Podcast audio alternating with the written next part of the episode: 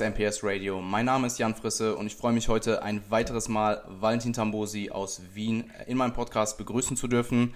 Ähm, Valentin und ich haben vor einigen Monaten, es kommt mir vor wie Wochen, ähm, bereits einen Podcast gemacht und dieser kam extrem gut an. Deswegen haben wir uns jetzt entschieden, einen weiteren zu produzieren. Und ja, hey Valentin, ich freue mich auf jeden Fall, dass du dir die Zeit ein weiteres Mal genommen hast und ja, heiße dich herzlich willkommen. Ja, und danke dir. Es ist mir eine Ehre, das zweite Mal Gast sein zu dürfen bei deinem Podcast und ich freue mich auf die Themen, die wir heute durchbesprechen werden. Wie cool. Ich auch. Ähm, bevor wir anfangen, vielleicht um ähm, die Dinge ins Rollen zu bringen, was stand bei dir in letzter Zeit und jetzt auch in naher Zukunft an? Ähm, generell meinst du jetzt bei mir, was ja. Training betrifft oder generell, was sonst so, so passiert? Ähm, bei dir im Training, bei, also auf deinen eigenen Prozess vielleicht bezogen, aber auch, ich weiß, dass du ja. ähm, zum Beispiel in die letzten Wochenenden sehr busy warst mit Klienten. ja. Was du möchtest. Alles klar, alles klar. Also wie du, wie du kurz angesprochen hast, die letzten Wochenenden waren Wettkämpfe angesagt für ja. mehrere meiner Kunden, ähm, sowohl im Bodybuilding als auch, als auch in Men's Physik. Und war das erste Mal, dass ich so busy war in der Frühjahrssaison, wenn du, das, wenn du das so sagen willst. Ja. Und war sehr cool. Ähm, wir waren unter anderem in Tschechien, Eisenstadt, also überall unterwegs. Cool. Und ähm, ist, glaube ich, das, was viele, viele der Zuhörer oder was viele, viele Coaches immer, immer machen wollen, dass du dann zu den Wettkämpfen von deinen Kunden selbst hinfahren kannst und dort live sehen kannst, was, was du produziert hast, gemeinsam mit deinem Klientel. Und das macht immer wieder unglaublich Spaß. Glaube ich. Ähm, bei meinem eigenen Training, es ist momentan ein bisschen stressig, was die Arbeit betrifft, aber so soll es sein. Es gibt viel zu tun, das heißt, mach, mach anscheinend ein paar Sachen richtig. Und das hat dafür ein bisschen einen negativen Einfluss auf die Trainingsfrequenz. Mhm. und ähm, ich habe in letzter Zeit öfters mit anderen Leuten trainiert, das heißt, das eigene Trainingsprogramm ist ein bisschen über den Haufen geworfen worden. Ähm, und das ist ehrlich gesagt nach dem sehr produktiven Frühjahr, was ich gehabt habe im Training, sehr ungewohnt für mich, weil das war einfach, da war einfach alles perfekt nach Plan. Da war jede Einheit so wie ja. geplant, da war jede Woche wie, wie ein Uhrwerk runtergespielt. Und das hat mir sehr viel Spaß gemacht und das ist auch etwas, mit dem ich mich sehr gut identifizieren kann. Und jetzt ein bisschen mehr Flexibilität reinzubringen, ist ein bisschen eine Umstellung, ähm, aber es geht trotzdem voran. Ähm, ich schaue einfach, dass, dass ich die Dinge jetzt wieder ein bisschen, bisschen konstanter unterbekomme und das Programm so durchführe, wie es Cliff angelegt hat. Und dann sollte das Ganze auch wieder, sollte das Ganze auch wieder passen. Cool, klingt auf jeden Fall super. Ähm, das erste Thema heute wird sein Übungsauswahl als Physikathlet speziell. Und ähm, ich werde das Ganze ähm, starten mit einer sehr, sehr allgemeinen Frage. Wir müssen schauen, dass wir das irgendwie halbwegs strukturiert runterbekommen. Und zwar, mhm. ähm, was sind Übungen bzw. Bewegungen, die jeder Bodybuilder in irgendeiner Variation ausführen sollte, angefangen von den großen Basics wie zum Beispiel ein Hip Hinge bis hin zu Isolationsübungen? Ja, das ist eine sehr breit gefächerte Frage, wo wir jetzt unglaublich lange drüber reden können und wo, wo die Antwort sehr lang gezogen sein kann. Generell muss ich stark abhängig machen vom Trainingslevel der Person. Mhm. Wie du, du hast jetzt ein paar Bewegungen angesprochen. Ein Hip Hinge würde ich am Anfang für jeden reinprogrammieren, absolut. Ja. Ähm, weil das sind einfach elementare Bewegungen. Ob man sich jetzt die, die Bewegungen, die Dan John empfiehlt, anschaut, dass man Oberkörper-Push-Übung, äh, Unterkörper-Push-Übung, Oberkörper-Pull, Unterkörper-Pull und so weiter Übungen drinnen hat ähm, und dann noch den, den, den ähm, na, den Loaded Carry, was für Bodybuilding und für Hypertrophie jetzt nicht wirklich essentiell ist, dass man Farmers Walk oder irgendwas ja. dergleichen macht. Aber einfach, wenn man diese Bewegung mal für Anfänger abdeckt, glaube ich, ist das sehr, sehr sinnvoll. Ähm, später, wenn man fortgeschrittener wird und sich Schwachstellen und Stärken herausstellen, kann man durchaus sagen, okay, vielleicht ist für die eine Person ein Hip Hinge, steht, die nicht, steht diese Bewegung nicht mehr so im Vordergrund wie andere Bewegungen und muss das ordentlich zurückschrauben.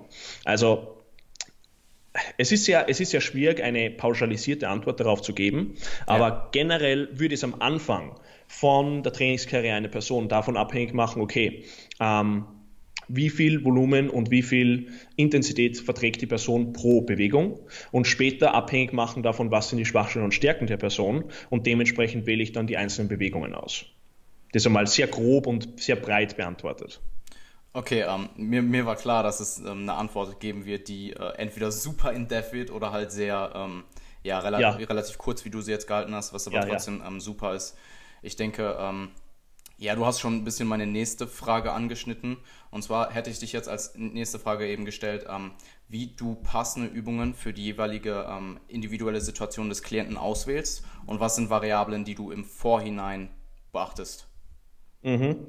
Ähm Schlussendlich kommen bei den Übungen, die wir für Hypertrophie einsetzen, die üblichen Verdächtigen immer, immer zur Auswahl. Ähm, es werden immer wieder dieselben oder Variationen von denselben Übungen zum Einsatz kommen. Mhm. Ich meine, es wird, du wirst sehr wenig Pläne finden, wo in keiner Form irgendeine Beugevariation für den Quadrizeps drin ist. Oder von mir aus irgendeine Pull, eine Ruderübung für, für den Rücken, für den Trapez, für den Latissimus, was auch immer.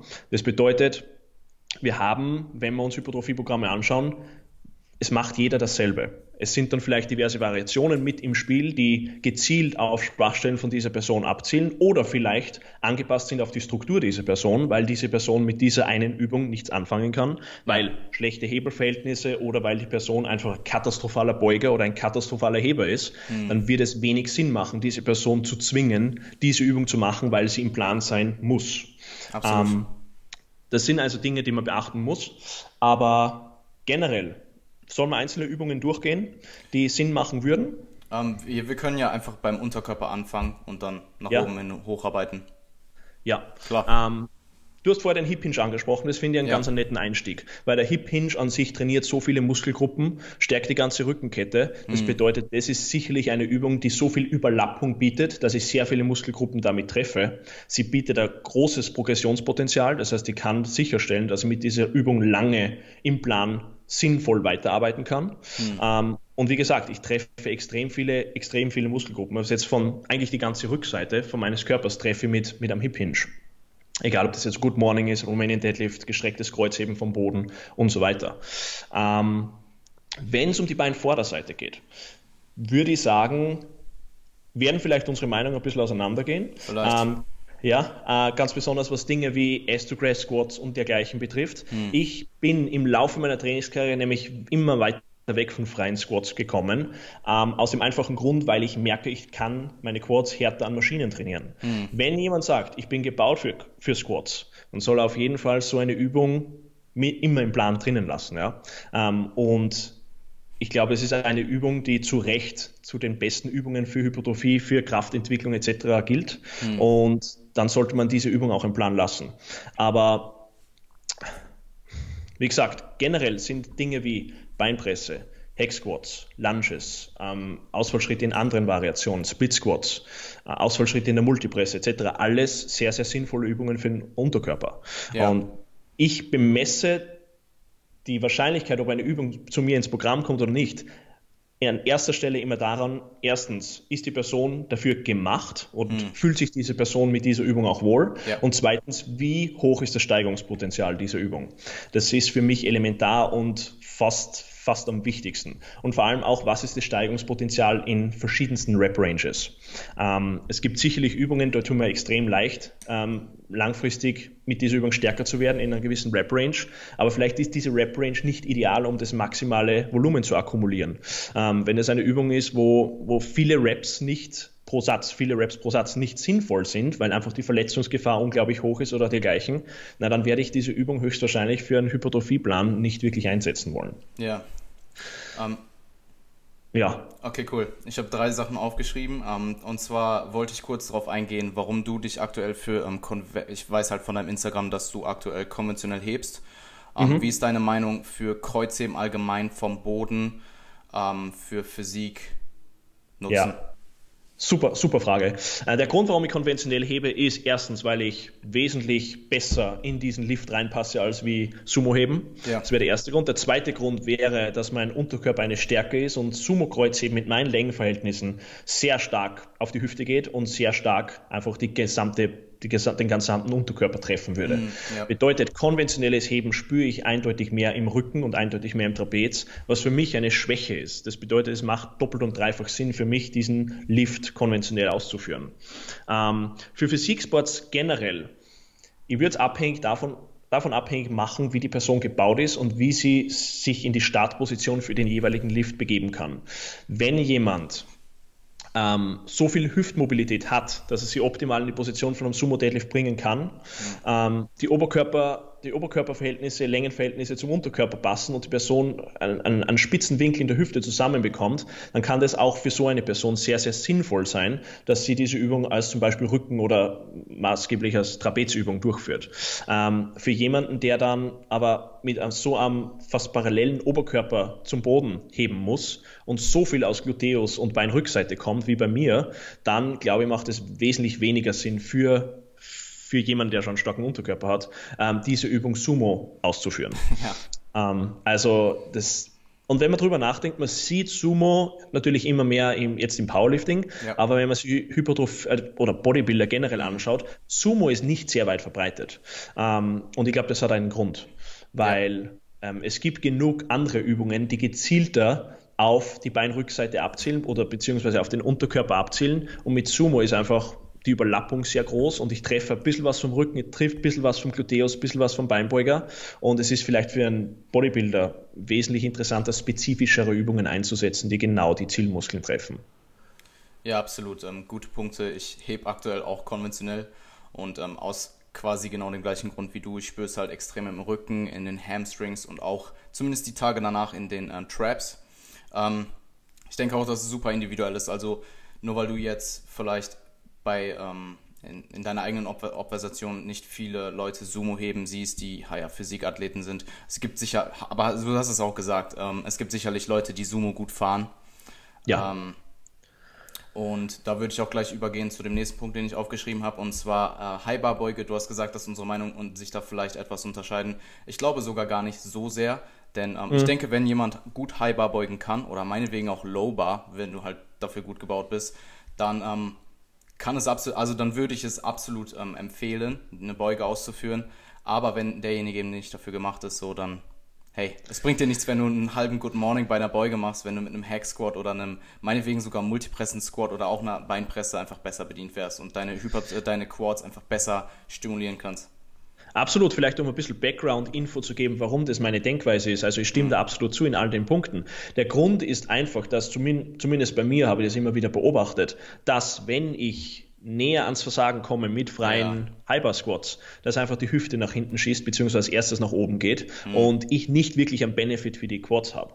Das bedeutet, ich mache dann eigentlich eine Übung für den unteren Rücken und für den Gluteus draus ähm, und das ist nicht mein Ziel mit dieser Übung. Ja. Ähm, bei einer Hack Squat oder bei einer Leg Press oder bei irgendeiner anderen Maschine für den Unterkörper kann meine Hüfte nicht entkommen. Das heißt, die Hüfte ist fixiert, die Hüfte wird irgendwo dagegen gedrückt oder ist in manchen Fällen vielleicht sogar angegurtet. Das bedeutet, ich kann nirgendwo hin. Das ja. bedeutet, mein Quadrizeps muss die Arbeit übernehmen.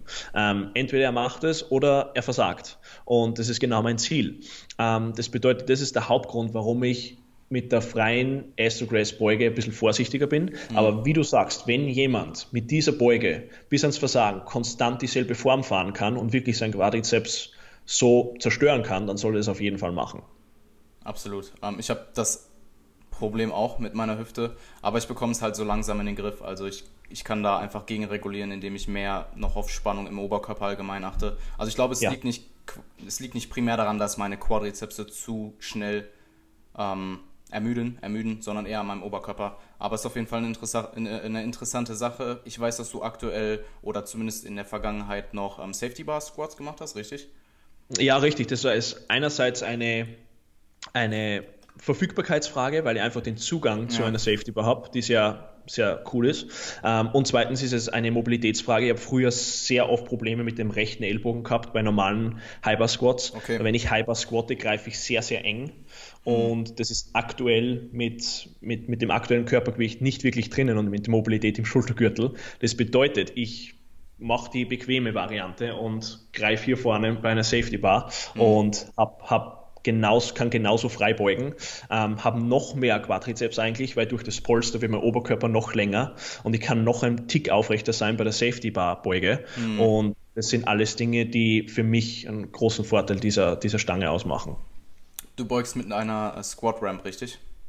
Ja, genau. Ich habe keine Gewichtheberschuhe, ähm, weil ich eben auch den Luxus habe, dass ein Squat Ramp bei uns im Gym herumliegt und ich die einfach nutzen kann und ich sehr gerne mit flachen Schuhen auf der Squat Ramp squatte. Ähm, Mit der Squat Ramp kann man sich außerdem den Winkel aussuchen, je nachdem, wie viel Ferse auf der Squat Ramp zu finden ist. Mhm. Und das sind alles Dinge, die ich sehr angenehm finde und ich will jetzt nicht extra Schuhe mit ins Gym schleppen. Ähm, das bedeutet, ich komme einfach so hin wie immer und stelle mir auf die Squat Ramp und fange zum Squatten an. Ja, ich äh, kenne das mit den Schuhen ins Gym schleppen auf jeden Fall. Ja, ja. Ähm, ah, an der Stelle, die äh, Vivos sind super. Also für, für Übungen, wo ich Bodenkontakt habe, ist es auf jeden Fall was anderes. Absolut, 3 mm harte Sohle, da kann nichts schief gehen. Also zum Heben perfekt. Und also ich trage nur noch die während dem Training. Ja, ich weiß noch, ich, ich habe den ersten, mein, am ersten Tag, wo ich sie halt bei Deadlifts eingesetzt habe, habe ich ähm, mein Setup gemacht und ich habe halt gemerkt, wie krass ich mit meinem Fuß in den Boden, also wie, wie, wie viel mehr dieser Kontakt einfach ist. Ähm, Im Vergleich ja. noch zu Chucks, die ja auch schon relativ ähm, dünn gesohlt sind. Eigentlich ja, richtig. Ähm, ich kann mich erinnern, wie bei dem letzten Mike Tushira Seminar war, hat er eben gemeint, ja, Chucks hat er früher auch immer wieder getragen, aber mhm. ist dann nicht so der Fan davon geworden, weil es einfach ein bisschen sie sind doch ein bisschen weicher als wie jetzt die Vivo Barefoot. Und es ist doch so, die Sohle ist zwar dick und hart, aber es ist doch ein bisschen squishy. Und das macht dann doch ein, ein bisschen einen Unterschied aus, wenn man wirklich schwere Deadlifts oder irgendwelche schweren Ruderübungen macht und wirklich so viel Bodenkontakt wie möglich haben will. Ja, und auch bei ADLs, ähm, sie sind echt Gold wert. Ja. Also auf jeden Fall. Ja. Ähm, was mich noch interessieren würde, ist, du hast angesprochen, dass du eine Übung ähm, sogar vielleicht sogar primär aufgrund ihres Steigerungspotenzials auswählst. Mhm. Ähm, das ist eine spontane Frage, deswegen ich muss kurz ja. überlegen, wie ich sie formuliere. Aber ähm, wo siehst du denn, ich weiß, wir haben die Diskussion über Rudern gehabt, wo, wo siehst du denn primär den Vorteil, wenn du jetzt meinetwegen eine Ruder, Rudervariante hast, die sehr ähm, waagerecht zum Boden ist, ähm, mhm. wo du vielleicht, jetzt mal ganz pauschal, dich in drei Monaten um 10 Kilo steigerst versus eine Übung, wo du dich um 20 Kilo steigerst in drei Monaten, die aufrechter ist, aber vielleicht ja. weniger Range of Motion hat. Oder weniger von, ähm, ja doch, Range of Motion wäre der Hauptgrund. Absolut. Ähm, das ist bei Ruderübungen immer sehr, sehr tricky zu beantworten, weil ich habe mir schon oft gedacht, wie kann ich bei Ruderübungen konstant den Range of Motion messbar machen, Rep für Rep, mhm. damit ich wirklich dann den Progress zu 100% korrekt messen kann. Und das ist unglaublich tricky, weil wie mache ich das am besten? Wie weit führe ich den Ellbogen nach hinten? Ich habe dann, habe ich dann irgendwie einen Messpunkt. Ja. Berührt mein Ellbogen irgendwas? Schaue ich mir jedes Mal ein Video an und so weiter. Also sehr, sehr tricky, das Ganze messbar zu machen. Aber was das betrifft, es ist einfach Erfahr Erfahrung meinerseits. Hm. Ähm, wenn, wenn du jetzt eine Übung wie die Seal Rose hernimmst, wo du komplett waagrecht bist, ähm, dass, dass diese Übungen verdammt schwer zum Progressen sind. Und dass Übungen, wo ich zumindest etwas mit dem Oberkörper entkommen kann und etwas von der, von der Bank abheben kann zum Beispiel, dass mir diese paar Zentimeter langfristig so viel mehr Steigerungspotenzial geben, dass ich dazu tendiere, diese Übungen mehr ins Programm zu nehmen, als wie jetzt zum Beispiel eine Seal Row. Ähm, ich habe letztens einmal die, die, ähm, die, das Langhantelrudern auf der 45 Grad Schrägbank gepostet. Ähm, ja, was viel, viel mehr Steigerungspotenzial meiner Erfahrung nach bietet als wie eine Seal Row. Bei einer Seal Row bin ich wirklich in so einer fixierten Position und abheben mit dem Oberkörper ist ab einem gewissen Gewicht absolut unmöglich, ähm, weil man einfach in diese Position gezogen wird, dass, dass ich dazu tendiere, eben die andere Übung mit ein bisschen weniger, mit ein bisschen weniger Winkel reinzunehmen und, und mir das Wichtiger ist, dass ich konstant mehr Volumen generiere, entweder über das Gewicht oder über Reps oder was auch immer, ähm, mit dieser Übung, als wie jetzt zu genau den Range of Motion zu kontrollieren oder zu sagen, okay, die Übung forciert mich jetzt in so eine Position, dass ich wirklich nur mit dem Rücken arbeite. Weil früher oder später werde ich gegen eine Wand fahren und werde gegen ein Plateau, auf ein Plateau stoßen mhm. und ich muss mir irgendwas einfallen lassen. Das bedeutet, mit einer Übung wie die Seal Rows zum Beispiel muss ich dann früher oder später die Übung rausnehmen oder irgendwie eine Variation davon machen, ähm, die Rep Range ändern etc. Ja. Ähm, und ich habe dann mit der anderen Übung einfach den Benefit, dass ich länger bei dieser Übung bleiben kann und potenziell länger da Gewicht draufladen kann. Was ist jetzt besser? Das ist, das ist die große Frage. Ich kann ja. dort keine definitive Antwort drauf geben. Ja. Ähm, ist jetzt Range of Motion so viel wichtiger als Gewicht auf der Stange oder ist das Gewicht auf der Stange so viel wichtiger als Range of Motion? Oder ist die Variation der Übungsauswahl wichtiger mhm. als wie kontinuierlich Gewicht mit einer Übung steigern? Ich kann es leider nicht sagen. Ähm, ich glaube, niemand kann das genau sagen. Aber es ist, ich glaube, genau deswegen interessieren uns diese Dinge so, weil wir uns Gedanken drüber machen können und, und, und wir einfach ein bisschen Nerds sind, die gern drüber reden, über solche Dinge. ja, definitiv. Ähm, ist auf jeden Fall ein interessanter Ansatz. Ich habe selber auch, ähm, ja, ich weiß, wir hatten halt diese Diskussion, ich habe selber viel drüber nachgedacht und ja, es ist halt einfach schwierig, wirklich eine Conclusion zu treffen, was ist jetzt besser und vielleicht macht man einfach beides, ein bisschen von beiden. Wie du, ich glaube, du ja. hast jetzt gerade gesagt, die Kombination aus beiden macht es vielleicht und ähm, also, dass du vielleicht eine Übung hast, wo wirklich das Steigern und ähm, das Gewicht im Vordergrund steht und eine zweite Übung, wo du mehr Volumen generierst und wo der Fokus nicht darauf ist, Session zu Session stärker zu werden im Sinne von mehr Gewicht auf der Stange. Ähm, das wäre definitiv eine Möglichkeit. Ja. Ähm, mir, mir fallen da eben die Pendley Rows ein, die Videos, die du von dir gemacht hast, wo ähm, das eine Übung ist, die für dich definitiv schwierig sein wird, langfristig in Gewicht zu steigern. Ja. Aber das heißt nicht, dass die Übung irrelevant ist für dich. Mhm. Ja? Es ist trotzdem eine super Übung. Und es hat vielleicht am Ende des Workouts oder als zweite oder dritte Rudervariation ihren Platz, wo du sagen kannst, okay, ich baue diese Übung ein, aber vorher habe ich die großen Übungen, wo ich weiß, dass das Steigungspotenzial höher ist als bei dieser Pendley Row. Ja, ja, ich habe mit der Pendlay Row jetzt mit großen Scheiben auf jeden Fall das Problem nicht mehr, dass ich gegen meine Knie komme, gelegentlich. Ja. Und ja. Ähm, ich habe auch seitdem, also ich, ich weiß nicht, wie lange ich sie jetzt drin habe, ich glaube ein halbes Jahr. Ich glaube, ich habe 20 Kilo Progress oder so in meinem 10 m gemacht. Also es geht definitiv voran. Ähm, aber ja. klar, es ist was anderes, wie als wenn ich jetzt Langhantelrudern mit, einer, ähm, mit einem 45-Grad-Winkel machen würde oder so. Klar, klar, absolut, ja.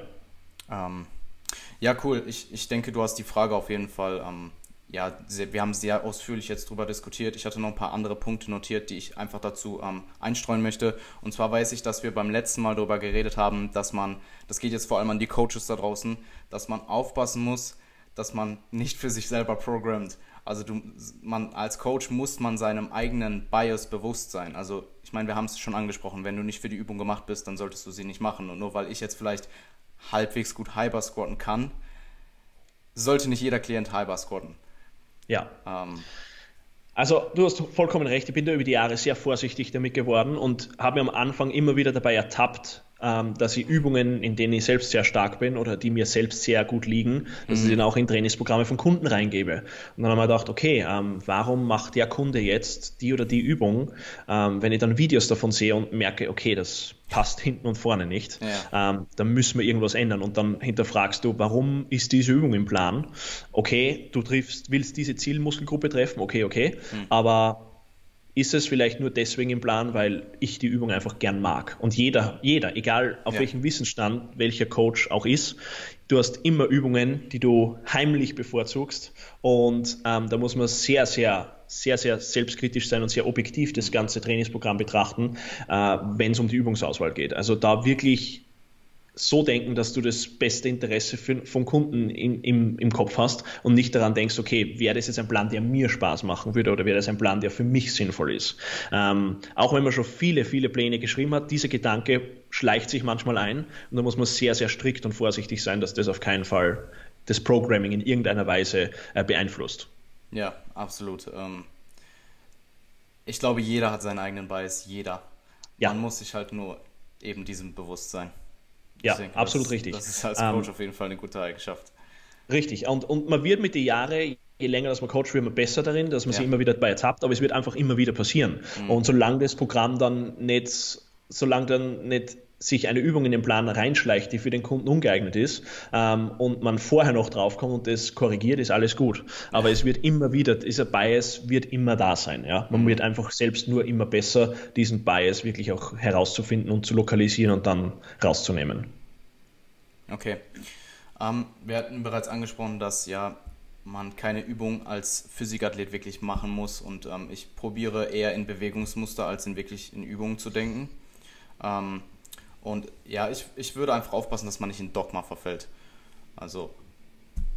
Das sind, also Dogma ist ein schönes Wort und, und ich meine, das ist auch etwas, was ich immer bei den Seminaren anspreche. Zwei Dinge, die große Feinde sind, wenn es um wirklich intelligentes Programming oder einfach eine intelligente Herangehensweise für Ernährung und Training, äh, was das betrifft, geht, ist Tradition und Emotion sind zwei große, große Feinde. Mhm. Ähm, weil nur etwas machen, weil es schon seit 40 Jahren gemacht wurde oder nur etwas machen, weil man es gut findet oder weil man das Gefühl hat, das ist gut, ähm, ist noch lange kein Beweggrund, dass man das dann tatsächlich ins Trainingsprogramm mit reinnimmt. Also da wirklich aufpassen und im Bodybuilding-Bereich gibt es ja genug Klischees und genug Dogmas und da muss man, da muss man wirklich aufpassen, dass man das sehr sehr strikt und sehr, sehr skeptisch bleibt, was mhm. diese Dinge betrifft und, und sie anschaut, okay, warum baue ich jetzt diese Übung wirklich ein? Und im Rahmen von Bewegungsmustern zu denken, halte ich für sehr sinnvoll, ja. ähm, weil, wie gesagt, eine Übung, keine Ahnung, es gibt manche Bewegungen, die, kombin die kombiniert aussehen wie zwei kombinierte, also zwei Übungen, die man schon kennt, zwei traditionelle Übungen und dann muss man irgendeinen Namen dafür erfinden. Also im Rahmen von einem Bewegungsmuster zu denken, also ob das jetzt einfach Schulterextension oder sonst was ist, ähm, halte ich für sehr, sehr sinnvoll, weil ja. dann fällt diese, diese Magie von dem Ganzen weg und es heißt einfach Oberkörper horizontaler Pull oder was weiß ich ähm, und, und fertig. Und das bringt auch für den Kunden das Ganze macht das Ganze übersichtlicher hm. und das Ganze hat nicht dieses, dieses Guru-mäßige, was sehr, sehr oft bei erfundenen Übungen mit reinkommt. Absolut. Ähm, ich, ich denke, es ist super wichtig zu verstehen, dass Programming irgendwo eine Wissenschaft ist, aber eben auch eine Kunst. Und du kannst die besten Coaches und Trainingswissenschaftler nehmen und sie alle hinsetzen und ein äh, individuelles Klientenszenario vorgeben und alle werden dir ein anderes Programm schreiben, aber alle haben irgendwie die Basic Principles in Check und ähm, ja. alle werden sicherlich zielführend sein und dann kann man halt die, die Details, wirklich die nitty-gritty, den nitty-gritty Stuff kann man dann im Endeffekt diskutieren oder auch wie wir jetzt sagen, wir sind uns nicht sicher, ob jetzt Progressionsrate wirklich so wichtig ist bei unterschiedlichen Winkeln beim Rudern oder so. Ähm, ja. Dann finde ich, ist es auf jeden Fall cool und äh, es lässt ja auch irgendwie Raum für ähm, unterschiedliche Meinungen, die ich eh am interessantesten finde. Äh, absolut, absolut. Dann kommen die interessantesten Diskussionen zustande, von denen ja. man auch am meisten lernt. Wenn du eine Diskussionsrunde hast, wo jeder sagt, ja, ja, ja, ja, mhm. ja, dann ist das nicht wirklich, dann wirst du nicht wirklich viel mitnehmen können. Und was vielleicht noch auch ein interessanter Punkt bezüglich Übungsauswahl und Programming ist, ist ähm, simples Trial and Error funktioniert Immer. Ähm, und das heißt jetzt nicht, dass man von vornherein einfach irgendwas in den Plan reinschreiben soll und dann, ja, schauen wir mal, was passiert, sondern schon vorhin, im Vorhinein aufgrund der Person intelligente Entscheidungen und eine intelligente Übungsauswahl treffen. Ja. Aber dann, wenn etwas nicht funktioniert und man sich vielleicht nicht hundertprozentig sicher ist, ob dieser Lift für diese Person funktionieren wird, ähm, keine Scheu davor haben, was anderes auszuprobieren, was den Muskel im selben Winkel trainiert, was dasselbe Volumen erlaubt, was die gleiche Verletzungs, das, das gleiche, keine größere Verletzungsgefahr bietet, das gleiche Steigerungspotenzial und so weiter. Und dann schauen, ob das funktioniert. Ähm, wie gesagt, das, das kann man im Laufe der Coaching-Jahre runterspulen auf ein paar wenige Übungen und sagen, okay, eine von diesen Übungen wird höchstwahrscheinlich gut funktionieren, mhm. aber keine Scheu davor haben, Dinge auszuprobieren. Absolut guter Punkt. Ähm, an der Stelle würde ich dir die Frage stellen, ähm, wo siehst du oder was siehst du für einen Stellenwert jeden Muskel in jeder einzelnen Funktion, sei äh, er noch so marginal beteiligt zu trainieren, zum Beispiel jetzt dein äh, Bizeps und Schulterflexion? Ja, ähm, ich glaube, das ist stark überbewertet. Interessant. Das, das ist etwas, gerade bei den kleinen Muskeln, ähm, wo man denke, okay, wenn ich, wenn ich diverse Grundübungen im Plan habe, und das ist bei jedem halbwegs guten Plan, ist das der Fall, ähm, dann habe ich diese Funktionen dort schon zum Teil abgedeckt. Mhm. Und ich muss jetzt über Isolationsübungen zum Beispiel nicht mehr mir Gedanken darüber machen, okay, mache jetzt da noch eine Schulterflexion beim, beim Bizeps Curl mit rein. Ähm, das bedeutet, wenn ich die großen Grundübungen drin habe, ist das meiste abgedeckt. Ja? ja? Auch wenn viele Leute nicht so denken, also wenn viele Leute jetzt nicht so spezifisch diese Frage stellen wie du, was, was sehr gut ist, weil du hinterfragst das alles, ähm, ist mit den großen Grundübungen, den üblichen Verdächtigen, mit Chin-Ups, mit Romanian Deadlifts, mit Squats, mit Rudern und so weiter, ähm, sind so viele kleine Muskeln auch mit abgedeckt, mhm. dass, dass ich mir nicht wirklich Gedanken darüber mache, ob jetzt eine Schulterflexion im Bizeps-Curl mit notwendig wäre. Ich weiß nicht, wie du das siehst, aber das wäre so meine sehr sehr, äh, sehr einfache Antwort drauf. Ja, sehr cool. Ähm, ich, ich denke, es, man kann sie einbauen, aber ich, ich, ich glaube nicht, dass es sein muss. Ist. Also vielleicht als Variation ganz nett, aber ich würde es jetzt nicht als, ähm, als End-all, Be-all sehen. Richtig, richtig. Also ich überlege jetzt gerade, welche Muskelgruppen und welche Funktionen von Muskeln mir einfallen, mhm. wo ich mir denke, okay, da wäre es absolut essentiell, dass ich auf sämtliche Funktionen dieses Muskels eingehe. Und ich glaube, schlussendlich kommen wir dann sehr schnell wieder dahin, okay, ist der Muskel eine Schwachstelle oder ist eine Stärke? Weil wenn mhm. der Muskel eine Schwachstelle ist, dann muss ich mir anschauen, okay, welche Funktionen hat dieser Muskel und welche Übungen trainieren die Funktionen dieses Muskels und hat die Person in irgendeiner anderen Übung diese Funktionen abgedeckt? Weil man muss dann immer, einfach immer hinterfragen, warum ist eine Schwachstelle eine Schwachstelle und warum ist eine Stärke eine Stärke? Und das kann ich dann über die Übungsauswahl, kann ich das sehr gut nachvollziehen, was da bisher passiert ist. Aber jetzt von vornherein hergehen und sagen, okay, es muss alles abgedeckt sein, alle anatomischen Funktionen, äh, da wäre ich sehr vorsichtig, weil dann kann das sehr schnell in einem Zirkus enden und in unglaublich vielen Übungen, ja, ja, die da im Plan sagen. sind. Hm. Und dann mache ich auf einmal, dann stelle ich ein, auf einmal Tibialis Races zum Beispiel in den Vordergrund, obwohl das für die meisten sicherlich eine der letzten Übungen ist, die sie machen müssten. Das ist ein gutes Beispiel. Ähm, ja, cool. Ich, ich glaube, das beantwortet die Frage auch. Ich denke, es ist sehr stark ähm, davon abhängig. Ja, it depends. Das hört man sehr oft, aber es ist halt wirklich sehr, ja. sehr oft so. Ohne Kontext kann man schwierig so eine Frage beantworten. Klar, ich glaube, wie gesagt, wenn du sagen kannst, okay, die Muskelgruppe ist eine Schwachstelle, dann kann ich mir Gedanken drüber machen. Ja. Vorher würde ich eher vorsichtig mit sein und wirklich auf die großen Compounds setzen. Absolut. Ähm, meine nächste Frage, die mich auch persönlich sehr interessiert, ist, ähm, wie entscheidest du, welche Übungen mit unterschiedlichen Widerstandskurven du kombinierst und welche Möglichkeiten nutzt du in der Praxis, diese zu manipulieren? Mhm. Ähm, das erste, was man mal sagen muss, wenn man die Widerstandskurve manipuliert von einer Übung, also die mhm. Widerstandskurve an die natürliche Kraftkurve vom Körper anpasst, mhm. dass wirklich jeder oder viel mehr Grade im Gelenk eine Challenge sind für den, für den Lifter, ja. dann muss man, muss man sich klar sein, dass erstens einmal das Volumen von der, von der Übung ein bisschen runtergehen muss, weil man einfach so viel effektivere Reps macht, als wie wenn man jetzt sagt, okay, ich habe vielleicht einen Sticking Point und über ein paar Gelenksgrade muss ich da jetzt über diesen Sticking Point kommen mhm. und der Rest ist eigentlich easy peasy, wenn man jetzt Bankdrücken zum Beispiel nimmt. Der Lockout ist für die meisten Leute einfach. Ähm, und man hat im unteren Drittel irgendwo diesen Sticking Point und dort muss man wirklich hart arbeiten. Mhm. Wenn man jetzt diese Übung aber zum Beispiel mit Bändern macht, mit Ketten macht oder irgendwie anders die Widerstandskurve anpasst, dann wird auf einmal diese eine Rep nicht nur über den Sticking Point schwer, sondern über die ganzen Gelenksgrade, die auch folgen.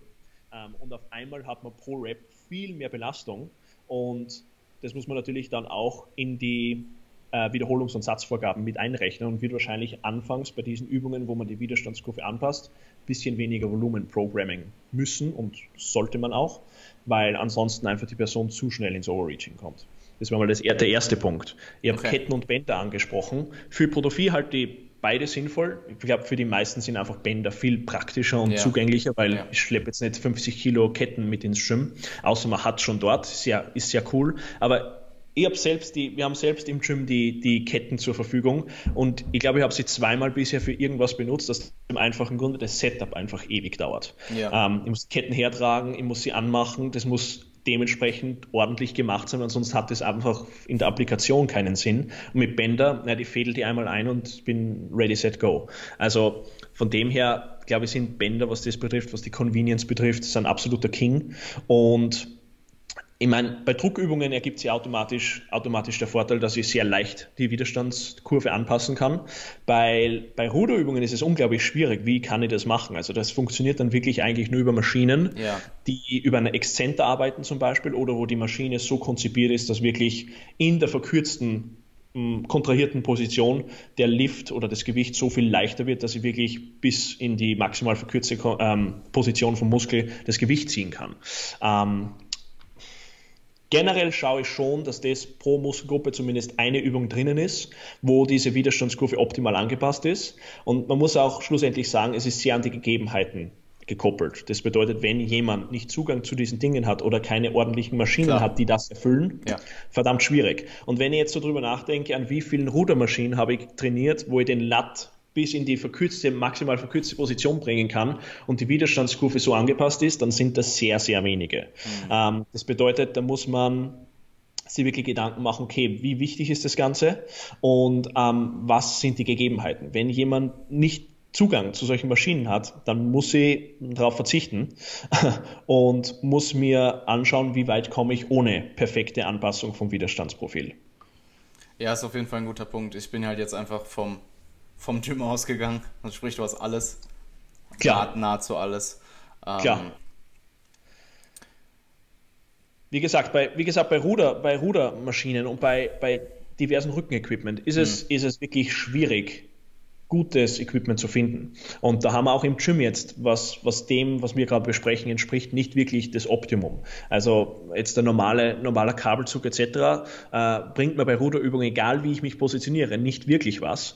Ähm, da brauche ich wirklich eine Maschine, die so gebaut ist, dass ich den, den, das Gewicht in maximal kontrahierte Position bringen kann. Und das sind alles so Dinge, wie relevant ist das fürs Programming? Ähm, mhm es, es, sollte man sicherlich beachten, aber es steht und fällt ein Plan jetzt nicht, wenn ich so etwas nicht im Plan einbauen kann, weil einfach die Verfügbarkeit nicht gegeben ist oder weil ich keine Bänder oder keine Ketten zur Verfügung habe. Ähm, die guten alten Basics funktionieren trotzdem ja. und ähm, that's it.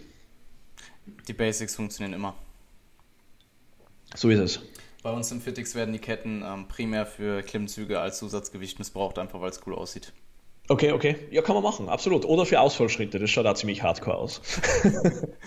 das geht immer. Um, ähm, okay, cool. Um, ähm, überleiten zu, von, von um, ähm, etwas von Übungsauswahl weg, zumindest ein bisschen, würde mich ja. deine Meinung zu Schwachstellentraining und oder vielleicht sogar Stärkentraining und ja. wie du eben was priorisierst und wann würdest du was priorisieren, beziehungsweise wann sollte man sich auf ähm, eine dieser Dinge in seiner Trainingskarriere konzentrieren und wann sollte man ja vielleicht einfach allgemein probieren, alles zu hypertrophieren maximal.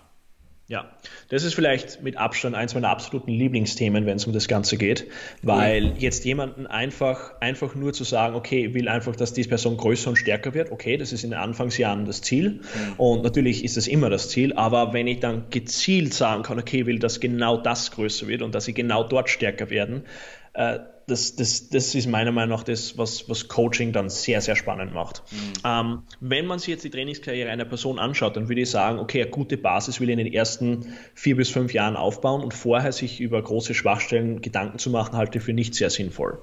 Ähm, ab diesen fünf Jahren kann man dann schon ein bisschen mehr ins Detail gehen und sagen, okay, diese Person hat diese Schwachstellen, diese Stärken. Wenn ich Schwachstellen identifiziere, dann würde ich das Ganze im Programm so anlegen, dass ich nicht mehr als zwei Schwachstellen auf einmal priorisiere. Warum? Weil es ansonsten einfach mit der Recovery Probleme geben ja. wird. Wenn, und natürlich muss man auch anschauen, was die Schwachstellen sind. Ja. Wenn jetzt zum Beispiel mein Bizeps und mein Trizeps die Schwachstelle sind, sind zwei verschiedene Muskelgruppen, dann kann ich getrost eine dritte dazu nehmen, mhm. weil diese zwei Muskelgruppen so klein sind und von der zentralen, vom zentralen Nervensystem, von der Belastung her einfach so minimal sind, Guter dass ich da ja, von der Regeneration keine Probleme haben werde. Aber wenn ich jetzt sage, okay, mein Quadrizeps, meine Hamstrings und meine Brust sind eine Schwäche und ich will die alle drei auf einmal priorisieren, dann werde ich Probleme bekommen. Oder wenn ich die, die, die, die Muskelgruppe als Rücken sehe und da sind zig Muskeln äh, vorhanden und es ist sehr viel Muskelmasse insgesamt dort, dann muss ich dort auch sehr gut aufpassen, mit welchen anderen Schwachstellentraining ich das kombiniere. Also in der Regel zwei, maximal drei Schwachstellen auf einmal in einem Programm oder in einem Zyklus bearbeiten. Und ich meine, abgesehen davon, dass das Volumen für diese Muskelgruppen höher sein wird als wie, für die Stärken, die will ich einfach auf ein Volumen halten, wo ich die Muskelmasse, die Kraftwerte dort halten kann, wo sie bereits sind. Ähm, muss ich mir auch eben Gedanken über die Übungsauswahl machen, aber nicht nur darüber, sondern auch, warum ist es erst ein, warum ist es überhaupt zu einer Schwachstelle geworden? Und sehr oft ist die Ausführung ein riesiger, riesiger Punkt mhm. und wie nah ich diese Muskelgruppe an ihre Kapazität trainieren kann. Ich weiß zum Beispiel von mir selbst, dass bei meinem Rücken, der meine große Schwäche ist, dass ich beim Rücken dazu tendiere, einfach früher aufzuhören als wie bei anderen, bei anderen Muskelgruppen. Ähm, wenn ich mir jetzt gute Muskelgruppen von mir anschaue, Trizeps zum Beispiel, den kann ich austrainieren Ende nie und denk nicht einmal dran ans Aufhören. Ähm, beim Rücken habe ich große Probleme, egal welche Übung ich mir anschaue, mhm. tendiere einfach früher den Schwanz einzuziehen, als wie bei Dips oder bei irgendwelchen anderen Trizepsübungen. Ähm, das heißt, ich glaube, diese, dieses Bewusstsein muss man in der Person schaffen und ihr klar machen, dass man sagt, okay, deine Schwachstelle ist nicht nur aufgrund der Übungsauswahl oder aufgrund dessen, dass du sie zu wenig oft trainiert hast, eine Schwachstelle, sondern auch eine Mindset-Frage. Und wenn man diese Frage beantworten kann und das wirklich bearbeiten kann, und da kommt wieder das gute alte Thema mit Videos vom Training machen, mhm in den Raum, das ist einfach so dermaßen wichtig, kann man sich sehr gut anschauen, warum eine Schwachstelle zu genau dieser geworden ist. Und dann kann man dementsprechend Maßnahmen setzen. Ich hatte es jetzt hier gerade notiert, kurz anzusprechen, ähm, wie man seine Reps in Reserve vielleicht akkurater einschätzen kann. Ähm, und ja, einfach objektives, ähm, objektiver Bar Speed aus Videos und das subjektive Empfinden zu kombinieren, ist meiner Meinung nach so fast die beste Möglichkeit, das Ganze eben zu äh, perfektionieren. Ja, absolut. Also das ist, das ist so ein, riesig, so ein riesiger Punkt und es ist so simpel. Jeder von uns läuft mit dem Smartphone ins, ins Gym, ähm, stellt das Ding einfach irgendwo hin, filmt die beim Satz und schaut den Satz dann an. Und ja. ähm, fühlt sich der Satz so an, wie er aussieht. Weil bei den Schwachstellen tut er, ist, es, ist da definitiv eine Riesendifferenz gegeben. Und bei den Stärken kommt das Ganze schon eher hin. Ähm, und das, wenn man das wirklich analysiert und immer wieder und immer wieder macht, dann kommt man sehr schnell drauf, okay, der, der Grund, warum ich schwach bei dieser Muskelgruppe bin, ist nicht, weil ich jetzt die falschen Übungen drin habe etc., sondern weil ich meine Reps in Reserve falsch einschätze oder einfach diese Muskelgruppe nicht hart genug trainiere. Ist auf jeden Fall ein interessanter Ansatz. Ich glaube, also meine Observation ist einfach, dass Pushes meistens akkurater eingeschätzt werden und ähm, mhm. zum Beispiel so Dinge wie Beinpresse oder auch Kreuzheben. Ich habe Sätze gemacht im Kreuzheben, die haben sich so unfassbar schwer angefühlt, dass. Äh, und ich schaue mir danach das Video an und sie sind eigentlich relativ schnell. Sie fühlen sich halt einfach nur fucking hart an. Ähm, ja. Und ja. Das kann ich, das kann ich absolut bestätigen. Also mhm. bei Deadlifts, ähm, das ist nach Jahren von Deadlifts und das ist meine absolute Lieblingsübung, ähm, ist es immer noch faszinierend, wie sich das anfühlt und wie das am Video ausschaut. Das ist unglaublich. Ähm, das ist immer noch ein bisschen ein Rätsel, warum das so ist, ähm, weil es eine Übung, die mir liegt, das ist eine Übung, die mir Spaß macht und wo ich relativ stark bin. Ähm, aber das, das subjektive Feeling und was dann am Video daherkommt, sind oft so zwei komplett verschiedene Welten. Ähm, also es ist durchaus das Ganze nicht nur muskelgruppenspezifisch, sondern auch abhängig von der Übung, keine Frage. Und gerade bei großen Übungen und große Übungen, wo die Wirbelsäule mit im Spiel ist, hm. ähm, ist es sehr oft tagesabhängig, wie fühle ich mich, wie viel habe ich geschlafen etc., was ist einfach mein Regenerationslevel, wie ready bin ich, ähm, was Aussage darüber gibt, wie sich, die, wie sich der Lift anfühlt und wie er schlussendlich dann am Video aussieht. Ähm, aber ja, Klar, aber man muss natürlich trotzdem auch irgendwo ehrlich zu sich sein, was die äh, Übungsausführung angeht. Also wenn ja, du irgendwann genau. anfängst beim Curlen halt einfach ja quasi ein Front Race mitzumachen, dann ähm, Richtig, ist es ja. vielleicht Zeit aufzuhören. Absolut, absolut. Wie gesagt, ich habe ich hab mal einen Post drüber gemacht und solange, meine Meinung ist so, solange die Verletzungsgefahr niedrig bleibt, und das ist bei den meisten Isolationsübungen, ja. ist es der Fall, ähm, ist es in einem gewissen Rahmen okay. Äh, wenn, wenn das Ganze jetzt am Zirkusakt gleicht, dann sollte vielleicht aufhören mhm. und sollte wirklich Gedanken machen, was, was ist hier mein Ziel und was will ich damit erreichen. Weil wie gesagt, wenn ich mehr meine vordere Schulter mit dem Curl trainiere als mit meinem Bizeps, dann habe ich definitiv ein Problem. Ja, wir haben ja beim letzten Mal darüber geredet. Ich glaube, da gehen unsere Meinungen vielleicht etwas auseinander. Ich denke, ein bisschen Leeway ist okay. Ja. Ich, ich glaube, du bist einfach nur der Meinung, dass vielleicht noch ein bisschen mehr Leeway okay ist. Richtig, genau. Ich kann es jetzt nicht in Zahlen mal... festmachen, oder? Ja, eh, klar. Genau, ich kann ja, aber es, es wäre, ich bin da sicherlich ein bisschen lockerer drauf, was das betrifft mhm. und mache es wirklich äh, stark von der Übung auch abhängig. Also bei manchen ja, Übungen ist es ein absoluter No-Go und bei anderen Übungen denke ich mir, okay, das ist noch okay. Ähm, wie gesagt, soll, die Verletzungsgefahr muss einfach unten bleiben und wenn das bei diversen Isolationsübungen ein bisschen Body English dabei ist, ist das, ist das kein Problem in den meisten Fällen. Ähm, was hältst du davon, deine Stärken zeitweise zu priorisieren? Finde ich einen sehr interessanten Punkt und würde ich stark abhängig davon machen, auf welchem Level und welchem Trainingslevel sich die Person befindet.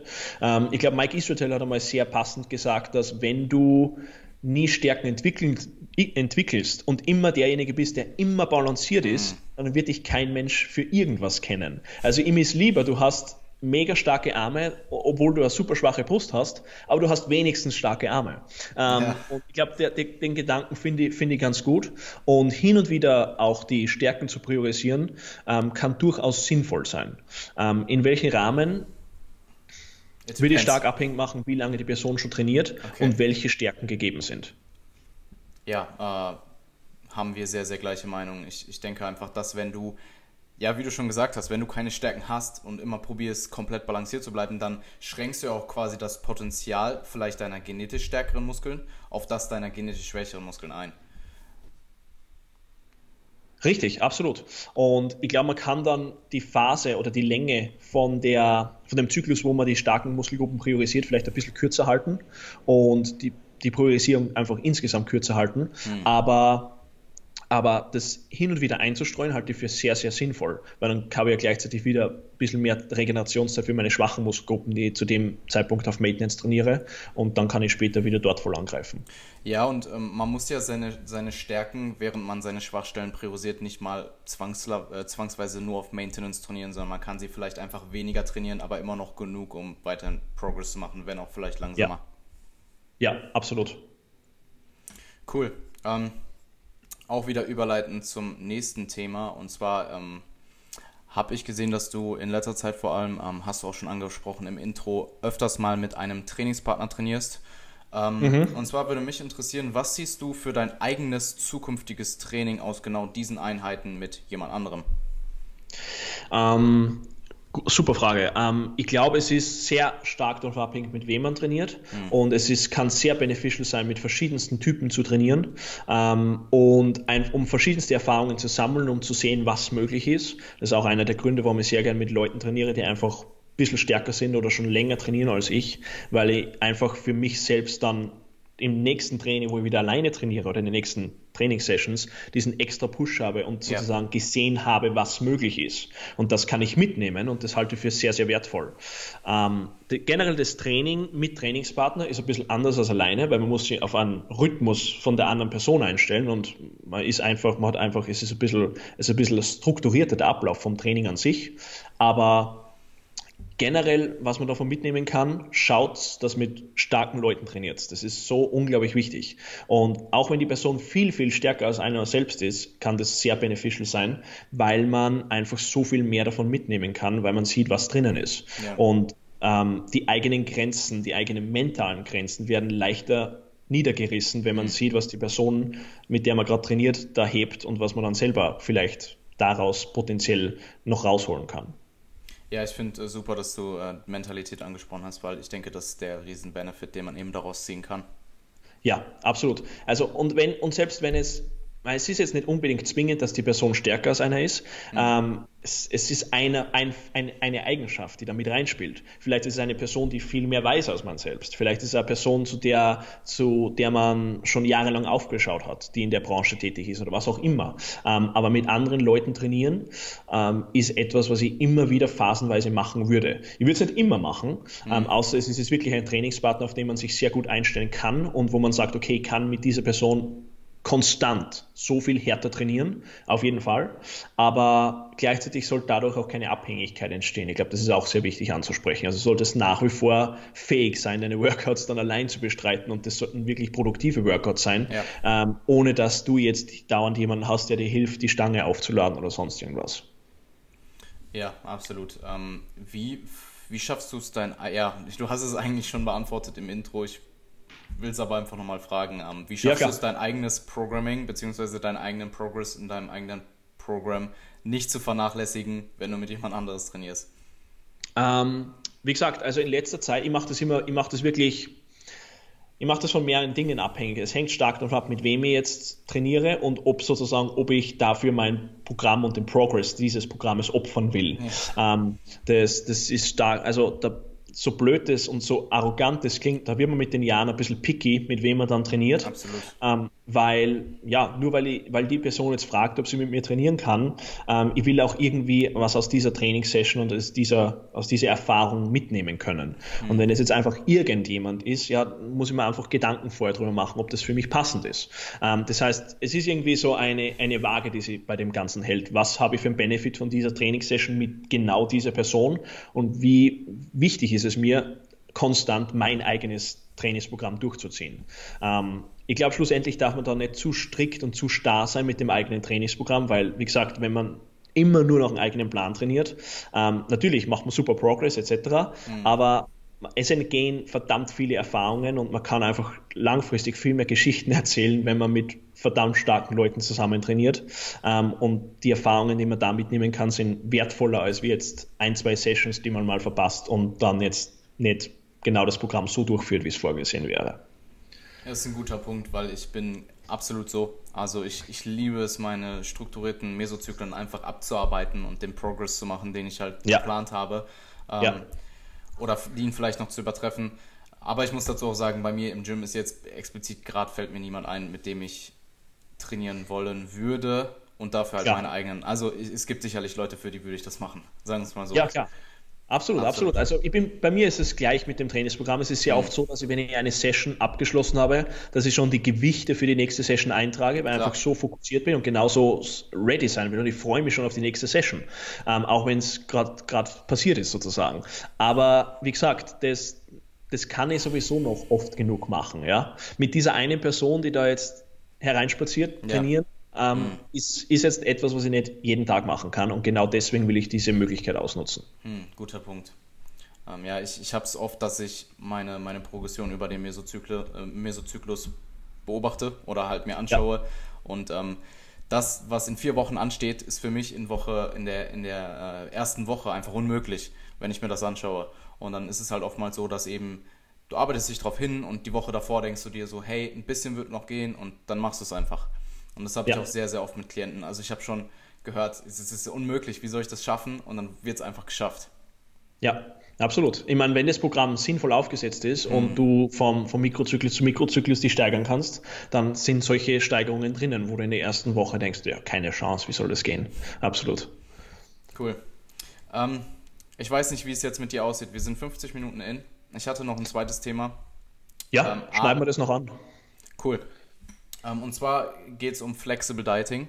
Und ähm, mich würde interessieren, wo du den, ähm, wo du den ähm, Sweet Spot siehst zwischen Performance und Funktion von Essen und mhm. ich sag mal mehr den Spaß und Genuss von quote unquote Junkfood. Ich, es ist, du weißt, Klar. was ich meine, einfach sehr, sehr verarbeitete Lebensmitteln. Und ähm, ja. ja, wo siehst du den Sweet Spot? Ist eine gute Frage und ich glaube, es hängt, kommt sehr viel darauf zurück, was generell die Beziehung einer Person mit Essen ist mhm. und wie die Person aufgewachsen ist. Ähm, Im Sinne von, was die Person generell mit Essen anfangen kann. Also wie die Person Essen zubereitet und einfach generell die Beziehung mit Essen. Ist Essen etwas, was einfach nur zur Performance dient oder ist es etwas, was zelebriert wird und was genossen wird und was einfach auch Spaß machen soll? Weil ich glaube, gerade im Bodybuilding oder in dem, was wir da machen, ist es sehr oft der Fall, dass die Leute einfach nur Essen als Treibstoff sehen ja. und für die für die Langfristigkeit und den Spaß an der ganzen Sache ist es nicht wirklich zuträglich. Das bedeutet, was das betrifft, würde ich das sehr stark davon abhängig machen, was der Background einer Person ist und was die im Vorhinein für Beziehung mit Essen hat, weil ich würde wirklich schauen, dass, dass, dass beim Essen der Spaßfaktor nicht leidet. Und das ist meiner Meinung nach für, auch für den Aufbau dann, ähm, oder egal in welcher Phase, Diätphase, Aufbauphase, was auch immer, unglaublich wichtig, dass die Person Essen auch als das sieht, was es noch zusätzlich neben dem neben dem Treibstoff ist, ähm, nämlich dass Essen auch Spaß machen soll und Genuss sein soll. Und das ist, glaube ich, in vielen Fällen bleibt das leider komplett auf der Strecke. Wie, sie, wie würde das jetzt Ganze irgendwie festmachen? Ich glaube, Ellen Aragon hat es mal mit 80-20 festgemacht oder 90-10, ich bin mir nicht 80, ganz sicher. 20. 80-20, genau. Also, dass 80 Prozent eben unverarbeitet, also ähm, Whole Food sein sollen, also Lebens die, die, üblichen Verdächtigen, die wir aus dem Bodybuilding kennen, also ähm, und die restlichen 20 Prozent kann von mir aus irgendeiner Junk sein. Mhm. Ähm, ich glaube, die Zahl, ich würde das ein bisschen lockerer sehen. Mhm. Muss es nicht unbedingt 80-20 sein, ja. weil ich kann mir genauso irgendwie meine, mein Protein über einen Eiweißshake holen und zusätzlich dazu Gemüse essen, aber dann auch Eis haben und darüber die Kohlenhydrate und Fette decken. Also das kann dann sehr frei von Person zu Person gestaltet werden. Ähm, aber generell ist es ein ganz guter Messwert und eine ganz gute, gut, gute Zahl als Anhaltspunkt, das Ganze mit 80-20 festzumachen. Und wie gesagt, Essen sollte meiner Meinung nach nicht nur für die Performance da sein. Ich glaube, das wird früher oder später scheitern, wenn eine Person nur äh, so schwarz-weiß denkt. Ja, äh, gute Punkte. Ich, ich glaube, es gibt auf jeden Fall einen Sweet Spot irgendwo. Und ähm, wo genau der jetzt liegt, ist, ist, halt einfach sehr, sehr schwierig zu definieren. Und du hast es angesprochen, Präferenz, auch so Dinge wie soziale Events, wenn du ab und zu einfach, wenn deine Freunde dich fragen, hey, lass uns was essen gehen und du bist halt die Ultramaschine, die dann sagt, ey, ich, entweder ich komme mit einer, mit einer Tupperdose oder ich komme gar nicht mit. Ähm, dann ja, kann das definitiv ähm, ja, Nachteile haben, vor allem langfristig. Ob es jetzt über ja. deine Beziehungen sind, die leiden und du dadurch einfach unglücklicher bist und du schlechterer Bodybuilder dadurch bist, wie auch immer. Ähm, ich, ich denke, da gibt es auf jeden Fall Dinge, die man dann vor allem auch in der Off-Season, also klar, wenn du in der Wettkampfdiät bist, jeden Tag bei äh, Chipotle oder Subway essen zu gehen, ist bestimmt keine gute Idee. Klar, klar. Ähm, ich glaube, glaub, was da noch mit reinspielt, ist, je gebildeter die Person ist und je mehr die Person mhm. über Ernährung an sich weiß, desto freizügiger kann sie mit diesen Situationen auch umgehen. Ja. Weil, wie gesagt, wenn jetzt Freunde fragen, willst du mit essen gehen, muss ich nicht Händel mit Reis und Brokkoli mit haben, weil ich werde Makros auch dort finden. und das kann ja dann, das kann ja dann dort dementsprechend anpassen, muss ein bisschen kreativ sein. Aber wenn ich nie in diesen sozialen Situationen bin, natürlich werde ich dann auch immer schlechterin sein. Das bedeutet, das Ganze kann man ein bisschen als Practice sehen und ähm, da auch darin gut werden und trotzdem Spaß haben und trotzdem sein Ziel erreichen. Mhm. Ähm, das sind, glaube ich, das ist so eine Brücke, die man einfach, über die man ein paar Mal gehen muss, damit man es dann irgendwann auch selbst bauen kann, damit damit du langfristiger wirklich den Spaß an der Sache hast. Und wie gesagt, in einer Wettkampfdiät keine Frage, das ist ein bisschen ja. ein anderes Thema, aber jetzt im Aufbau, das sehen sehr viele Leute, auch wenn sie ambitioniert sind, und das sind wir beide, ähm, das sehen viele zu streng und sehen, sehen, sehen die falschen Dinge, ähm, konzentrieren sich auf die falschen Dinge. Also, wie gesagt, das wird auch, egal wo ich hin essen gehe, ich werde irgendwas finden, wenn ich das schon ein paar Mal gemacht habe, was für mich langfristig in meinen Lifestyle passt. Und dann habe ich zwei Fliegen mit einer Klatsche, ich habe Spaß, ich kann essen gehen und erreiche trotzdem mein Ziel.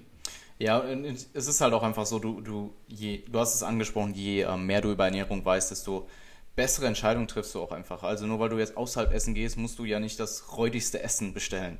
Richtig, richtig. Im Zweifelsfall nimmst du dann halt die, das Steak mit Kartoffel oder ähm, die Steak mit, das Steak mit den Kartoffeln oder halt einen Salat mit Hühnchen oder was weiß ich. Und vielleicht nicht ähm, die 45 cm XXL Salami-Pizza oder so.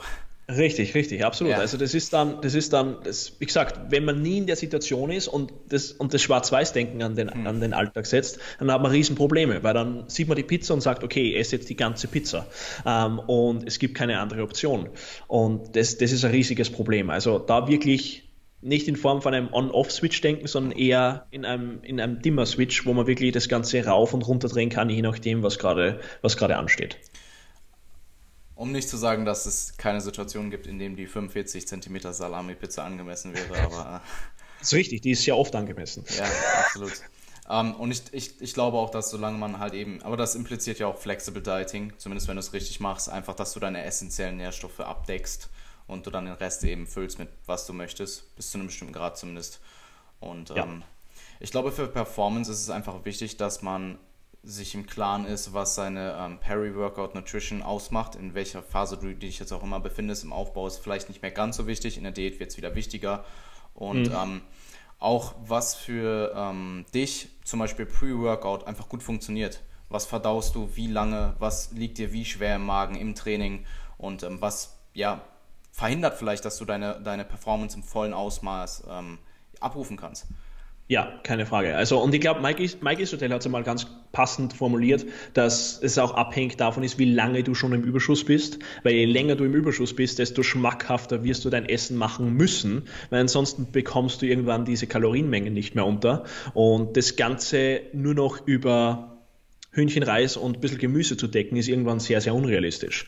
Das bedeutet, ähm, diese Dinge, dieses Junkfood zum Teil kann ein sehr angenehmer Verbündeter sein, wenn ja. man schon im, im, hohen Überschuss ist, wenn man nur die letzten Wochen vor einem Minicut irgendwie über die Runden bekommen will und noch sehr viel Trainingsvolumen zu bewältigen hat, mhm. um die ganzen Kalorien mit reinzubekommen. Und wie du sagst, was Peri-Workout Nutrition betrifft, ähm, definitiv an oberster Stelle, was Verdauung betrifft, was vertrage ich gut. Ja. Ähm, das, ist, das ist etwas, was immer wieder unterschätzt wird und die Leute glauben, okay, ich muss jetzt das oder das nehmen. Es hängt stark davon ab, was du verträgst. Mhm. Und ja, das ist, das ist dann schlussendlich da nur im Rahmen von Performance zu denken, halte ich für sehr, sehr sinnvoll. Ja. Ähm, ganz besonders, wenn es um Intra-Workout geht, weil schlussendlich Intra-Workout nehme ich irgendwas Flüssiges zu mir. Das hat jetzt nicht wirklich einen Genussfaktor oder sonst irgendwas. Es ist kein soziales Event oder sonst irgendwas, sondern ich habe einfach einen, blöd, einen blöden Shaker und trinke da meine Aminos und vielleicht ein bisschen, bisschen Zucker in, in, im Endeffekt.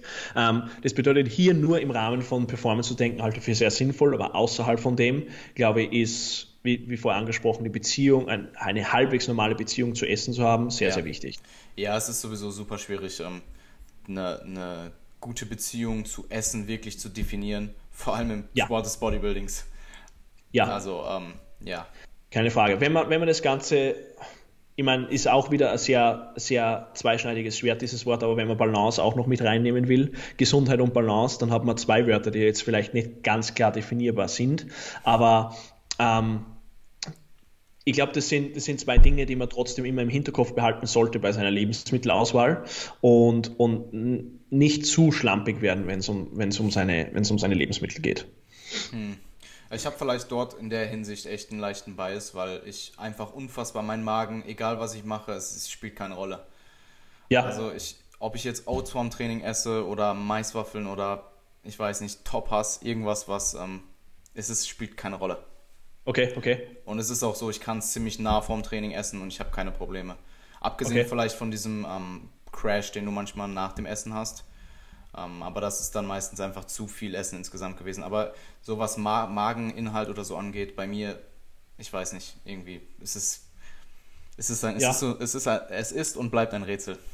Es ist interessant. Also ich glaube, vielleicht ändert sich das im Laufe deiner Trainingskarriere noch. Vielleicht. Ähm, und vielleicht, wenn du, wenn du, wenn du Wettkampfdiät machst etc., ändern sie da auch noch ein paar Dinge, weil ich habe schon das Gefühl gehabt, dass über die Jahre, dass ich für manche Dinge empfindlicher geworden bin mhm. und ähm, dass das auch ja, dass ich da wirklich viel genauer drauf schauen muss, was ich da jetzt zu mir nehme. Aber natürlich hängt es auch sehr stark davon ab, äh, wie viel ich da rein interpretiere. Also viele Leute sagen dann, na, vorm, vorm Training kann ich nur das essen. Ähm, und die haben dann mit sämtlichen anderen Dingen irgendwelche Probleme. Also es gibt da schon immer die Extremen. Also mhm. vielleicht ändert sich das noch bei dir. Ich weiß, dass bei mir definitiv so geworden ist, dass ich manche Dinge besser vertrage als andere und man wird auch feinfühliger, was das Ganze betrifft. Ja, vielleicht. Äh, ich merke halt, dass wenn ich länger diete, dass meine, meine Pre-Workout-Mahlzeit kann noch näher an meinem Training sein. Also ich kann es wirklich eine halbe Stunde vorher essen und dann ins Training gehen. Und im Aufbau wow. kann ich das vielleicht auch. Aber da macht jetzt auch, da finde ich es jetzt auch nicht schlimm, wenn ich zwei Stunden dazwischen habe oder so. Okay. Ähm, wenn ich länger diete, merke ich halt, wenn ich zwei oder vielleicht sogar noch länger warte und dann ins Training gehe, dass ich einfach ja schon wieder Hunger bekomme oder vielleicht mhm. auch die Benefits von den Carbs Pre-Workout gar nicht mehr so stark verspüre, weil ich mache es so, dass wenn ich hypokalorisch bin, dass ich immer meine Carbs Pre-Workout biase und ähm, dann vielleicht noch zum Abend hin und den mhm. Rest des Tages ist sehr, sehr ähm, Protein- und ballaststofflastig, sagen wir es mal so. Ja, ja, absolut, absolut. Kann, kann wirklich sein, dass sich das über die Jahre ändert und dass du, dass du da trotzdem sehr, sehr, äh, ein sehr, wie soll man sagen, dein Magen da un unglaublich viel verträgt einfach. Hm. Aber ich muss auch dazu sagen, dass meine Pre-Workout-Meals relativ kontinuierlich sind. Ich wechsle sie ab und zu durch, wenn ich einfach Lust auf was anderes habe. Und ich bin auch ein Gewohnheitsmensch, sprich, esse gerne das Gleiche. Ja, ich glaube, ja. da ähm, bist du ähnlich gestellt. Ja, also gerade gerade vom Training, gerade vom Training mag ich das, weil einfach mhm. die, so blöd es klingt, die Mahlzeit stimmt mich schon aufs Training ein und mein Körper ja. weiß irgendwie, okay, jetzt kommen diese Nährwert, jetzt kommen diese Nährstoffe und jetzt geht's dann gleich los. Ähm, und das, ich glaube, wie gesagt, wenn man dann ein bisschen, bisschen auf die Verträglichkeit der Lebensmittel auch achten muss, dann tendiert man auch dazu, vor dem Training immer das Gleiche zu essen, weil man einfach weiß, wie man auf diese Lebensmittel reagiert. Also das ist dann einfach nur Logik. Ja, ähm, mich würde noch interessieren, ob du persönlich zwischen Off-Season und Diät sehr starke Unterschiede in der Lebensmittelauswahl hast. Wenn, das, wenn der Überschuss immer größer wird, dann definitiv, weil ich dann einfach nicht mehr über Kartoffeln, Reis und Unmengen Gemüse meine, meine Kohlenhydrate decke. Ja. Das wäre sicherlich der größte Unterschied. Was meine Proteinquellen betrifft, nicht wirklich, weil es mhm. gibt einfach die großen Spieler bei den Proteinquellen und die will ich eigentlich beibehalten ja, und will Fall. ich so qualitativ hoch wie möglich halten mhm. und die ändern sie eigentlich nie. Ähm, Fettquellen, das ist stark davon abhängig, wie weit ich mit dem Fett in einer Diät runtergehen muss, ähm, weil wenn das, wenn das dann gegen Ende einer Diät ist und ich habe noch 50 Gramm Fett über und ja, ist jetzt nicht sehr viel, dann will ich das jetzt nicht über Olivenöl oder sowas decken, sondern vielleicht irgendetwas, wo ich, was, wo ich mehr zum Kauen habe und wo ich sonst vielleicht noch ein bisschen mehr Nährstoffe mitbekomme und ein bisschen Volumen vielleicht. Ähm, das bedeutet, was die Proteinquellen betrifft, nein. Was die Carbquellen betrifft und die Fettquellen definitiv. Gibt es definitiv Unterschiede. Und schlussendlich entscheidet hier dann auch wieder sehr wohl das Volumen von den Lebensmitteln, die ich zu mir nehme. Und in der Diät schaue ich einfach, dass das Volumen so groß wie möglich ist. Also die Kartoffel würde man da eher als Sättigungskönig einfallen, weil ja, äh, Kartoffeln im Aufbau, no way, aber Kartoffeln in der Diät ab dem ersten Tag, ja bitte. Es ist echt strange. Also ich kann zum Beispiel auch im Aufbau, ich liebe Kartoffeln, ich kann immer Kartoffeln essen. Es sättigt okay. mich halt einfach mehr. Vielleicht kann ich auch einfach nur viel essen. Ja, also das ist ab einfach Kartoffeln ab einer gewissen Menge aufgrund der mhm. Ballaststoffe Riesenbelastung bei mir für den Magen. Aber da würde ich dann Kein im Problem. Aufbau eben ja, ja, da würde ich dann im Aufbau eher zu Reis tendieren mhm. oder mein Intra-Workout mit mehr Carbs versehen oder irgendwas in die Richtung. Okay. Aber ähm, wie gesagt, ich würde stark vom Volumen abhängig machen, ob Diät oder, oder, oder Aufbau. Ja, ich, ich, ich denke, das ist wichtig, dass man zumindest etwas, ich weiß nicht, ob du das Konzept von Mike kennst, ähm, die hedonische Treppe, nennt er das. Ich habe dazu, noch hab dazu mal eine Infografik gemacht, dass je länger du zum Beispiel ähm, hypokalorisch oder eben hyperkalorisch bist, dass du eben diese Treppe auf und abwärts gehst und oben sind dann so Sachen wie äh, super äh, schmackhaftes Essen und ähm, sehr unvoluminös ja. und unten sind halt so Dinge wie keine Gewürze, kein Süßstoff, ähm, super ähm, Low-Calorie, volumenreiches ähm, Leben, Lebensmittelauswahl. Und ähm, ja. ich, ich weiß zum Beispiel, dass er am Ende seiner Contest Prep, ich glaube, seine einzige Mahlzeit war Oats mit Hähnchen und Brokkoli gemixt, ohne Gewürze, ohne nichts. Ja, ja, absolut. Und absolut. er, er hat es gegessen und er war dann. Ja. ja. Ähm, ich glaube, das ist das, ich will das das nächste Mal ausprobieren. Äh, ich finde diesen Ansatz sehr, sehr interessant, ja. weil weil ja, wenn man, wenn man in der Diät anfängt, irgendetwas nur ein bisschen schmackhaft zu machen, dreht man irgendwann durch, weil man mm. will mehr davon und will mehr davon. Mm. Und von Oats, Hühnchen und Brokkoli gemixt ohne Gewürze will ich nicht wirklich viel. Ähm, das bedeutet, ich glaube, das kann sehr, sehr gut funktionieren und da irgendwelche abstrakten, abartigen Kombinationen zu, zu erfinden, ist keine schlechte Idee, dass man das Ganze dass, dass die Sättigung hoch ist, aber wirklich mhm. der, der Appetit auf Essen sehr mhm. niedrig ist. Wer weiß, vielleicht am Ende deiner nächsten Prep willst du einfach nur noch Oats mit Hähnchen und Brokkoli. Ungewürzt. Ja, oder, oder Thunfisch und Oats oder irgend so eine andere fantastische Kombination. ich glaube, ich glaube, ungewürztes Hähnchen ist, so, finde find ich, fast das Abartigste, was es gibt. So komplett ungewürzt. Ähm, ich habe das bei meinem Carbload mit Cliff gehabt, ähm, weil da habe ich das Salz immer separat gehabt und das Hühnchen einfach okay. so. Und in der Phase war es köstlich. Ja, okay, aber, cool. aber, aber wie gesagt, die Kombination mit Oats und Brokkoli ja. ist schon der Hammer und das könnte man durchaus vorstellen, dass, dass da nicht viel geht. Cool. Ähm, wir sind eine Stunde in. Wir haben jetzt auch das letzte Thema noch abgeschlossen. Schneller als cool. ich dachte, ehrlich gesagt. Aber pff, es, mir war klar, dass es nicht so viel dazu zu sagen gibt, weil, ja. Ähm, ja. Ich freue mich auf jeden Fall, dass du hier warst. Ich würde dir nochmal die Möglichkeit geben, alles zu pluggen, wenn du möchtest. Sonst würde ich einfach auf die Links in der ähm, Beschreibung verweisen. Ja, wie gesagt, wenn irgendjemand interessiert ist an meinem Content oder mit mir arbeiten will wegen Coaching, einfach auf meine Website schauen, valentintambosi.com in einem durchgeschrieben oder auf meine Facebook-Seite schauen oder auf meinem Instagram-Profil einfach mein Name. Und ja, danke, danke, dass ich Gast sein durfte, Jan. Kein Problem, immer wieder gerne. Cool. Ich wünsche dir einen schönen Tag. Danke, ja. Ciao. Mach's gut.